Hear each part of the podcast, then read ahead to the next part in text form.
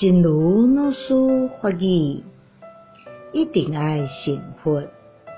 佛陀这么圆满的状态，为咱的生命建立了一个目标。我将来嘛要甲伊相像，这就是学佛最究竟的目标。咱一定爱成佛，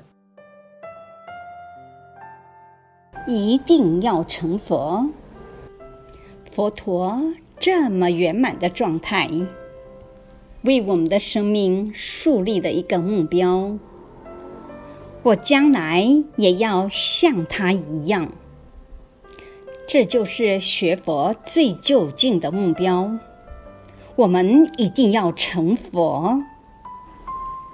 希望先生四季法语第一三六则。